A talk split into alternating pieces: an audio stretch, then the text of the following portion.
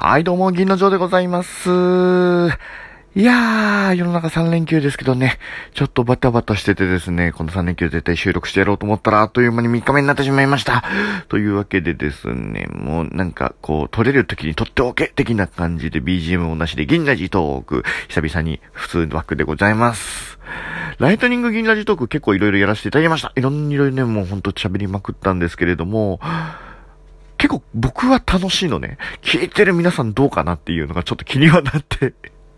います。1分間でですね、えー、いろんなテーマに沿って話をするんですけれども、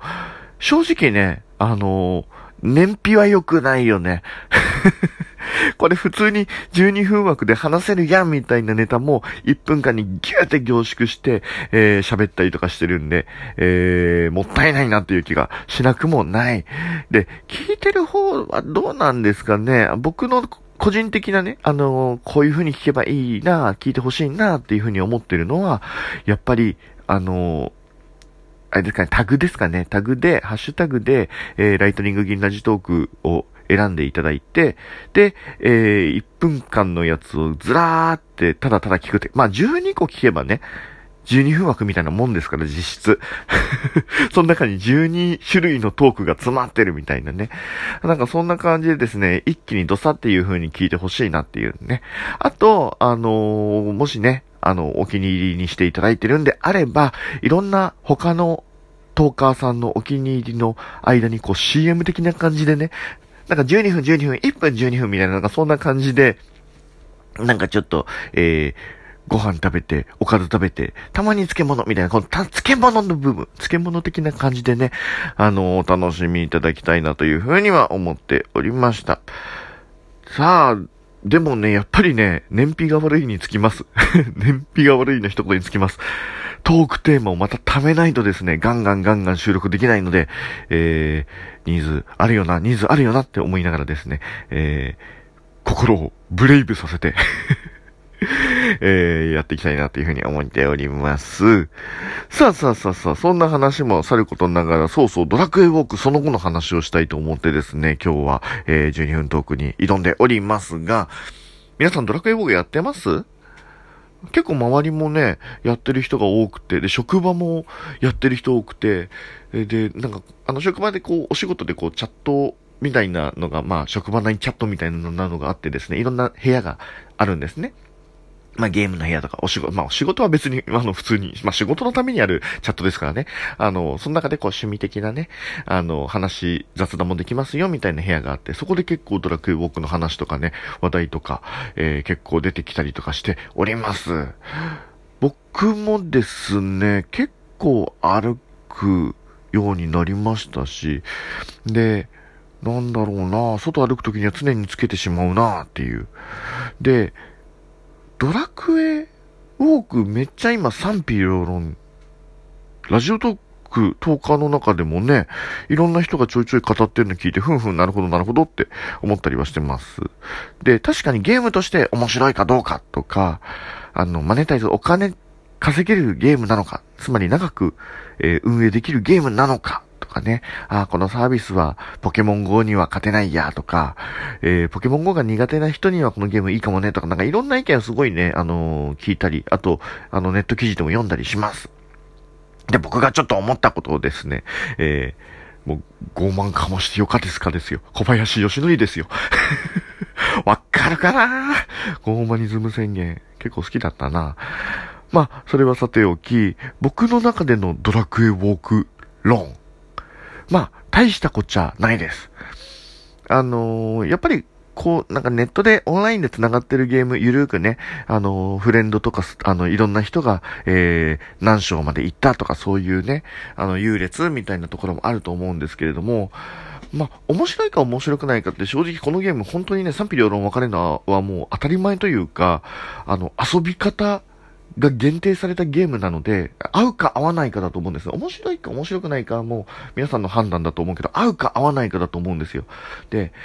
正直あの、外を歩くのが、レベルアップのために外で歩いて敵倒してめんどくさいって思う人は、多分星ドラとか星のドラゴンクエストとか、あの、歩かなくてもレベルアップをできる、えードラクエ系でゲームがあるじゃないですか。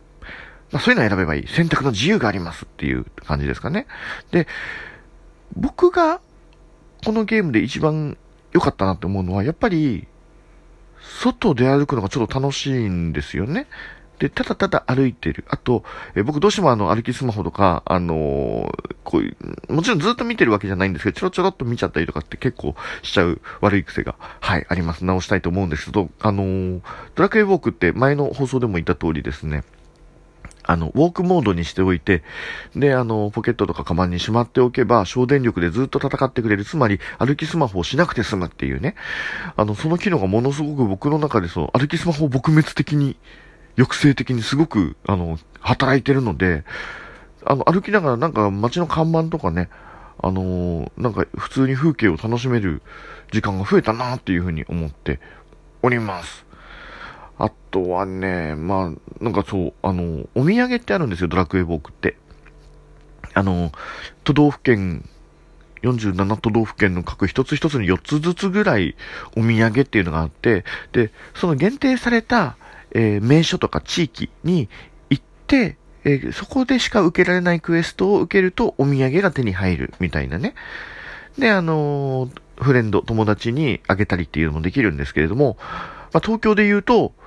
えー、渋谷109、あと雷門、えー、東京タワー、あともう一つがすごいところで、あの、高野山なんですよね。嘘嘘、高野山じゃない。違う違う違う違う違う違う。高いしかあってない。高尾山。こう、こうと山しか合ってない。まあ、66%合ってればいいか。そう。あの、高尾山の山頂なんですよ。あの、標高599メートル。一回登ったことあるんですけど、まあまあ、あの、ハイキングに近い、登山というよりかはね、もう道とか舗装されている部分もあるし、あの、ルートによっては。ルートによってはなんかこう、なんでしょうね、あの水がちょろちょろ流れてるような足場のちょっとね、えー、良くないところを頑張って歩くみたいなルートもあったりとかね、あの、難易度も、えー、好きに選べる感じで。で、まあ軽く、えー、朝行って、登って、で、え降りて、えふもとの温泉施設で温泉に入って、、で、夜に帰って、えー、疲れたね、みたいなね。あの、今度ね、その、お土産を取るというモチベーションのためだけに ドラクエウォークやってる友達と、高尾さん登ろうぜって話をしてます。してます。そんなモチベーションになります。だから、僕にとってはその、歩いたり、遊んだり、なんか自分がアクティブにいろいろやろうっていうモチベーションになるゲームになってるんで、僕にとってはすごく楽しいゲーム。で、僕、あの、正直ゲームとかめっちゃ秋っぽいんですね。秋っぽいんで、いずれまた放置すると思うんですよ。で、ポケモン GO も最初のうちすんごい勢いでやって、なんか、2年ぐらい前ですか？あのサービス当初、なんかここに、なんだっけ、海流とか、レアなポケモンが出るぜって言った時に、公園に行ったら100人ぐらいがみんなスマホ見て異常事態、社会現象。そんな時にもすんごいガンガン遊んでたし、で、やっぱり友達とそういう時に一緒に行ってみようぜなんていうね、あのー、フラグを立てて、えー、行って遊んだわけですよ。で、もうそのポケモン GO 全然やんなくなっちゃったんだけど、ただ、その時に遊んだ、ね、あの、異常な公演は見れたし、えー、面白かったなって思ってます。その体験のためにやってるって感じがするので、もう、本当別にあの、会わなきゃ会わないでいいじゃんで、その人がこのゲームで何をするかっていう部分なんじゃないのかねっていうふうに、はい、僕は思って。で、僕はそういう意味ではこのゲームすげえ楽しいなって思って、えー、ゲームを遊ぶっていうよりも、ゲームを遊ぶことによって、えー、どんな楽しい出来事が自分の中で巻き起こせるか、みたいなね。なんかそういったところを軸にしたゲームなので、うん、なんか、スマホらしいというか、持ち歩けるゲームらしい遊び方ができるなーっていう意味で、僕はこのドラクエウォーク遊んでて楽しいなと思います。そして、いつか飽きると思います。飽きると思うけど飽きるまでに、えー、どれだけですね、楽しく遊べるか。はい。また、えー、荒野さんじゃないや、えっと、高尾さんとかね、えー、もし、本当に、ね、話だけじゃなくて登るようになったらまたね、そんな話もしたいななんて思っておりますと。そうそう、ゲームといえばね、あのー、あれですよ、あのー、ラジオトーカーでゲームやろう企画で、えー、対象のゲームになってる Red Dead Redemption 2。なんか最近の記事読んだんですけれども、あの、 Red Dead Redemption 長いな、えー、RDR2 の、えー、オンラインバージョンというかですね、まあオンラインで遊んでるんですけれども、そのオンラインモードの中でなんか、最近不審な死体？なんか人がこう、荒野に転がってるんですって。死んでんのかなって思うと、なんか目がね、ちょっと白く光ってたりとかしてて、やべえってなるらしいですよ。あの、西部の荒野のだだっ広いところに。で、聞くところによると、どうやら今年のそのハロウィンのゾンビナイトみたいなそういうイベントの兆しなんじゃないかっていう話が出てます。すごく気になってます。なので、えー、またラジオトーカーゲーマーズ？またですね、あの、そのモードがもし本当にハロウィンだったならば、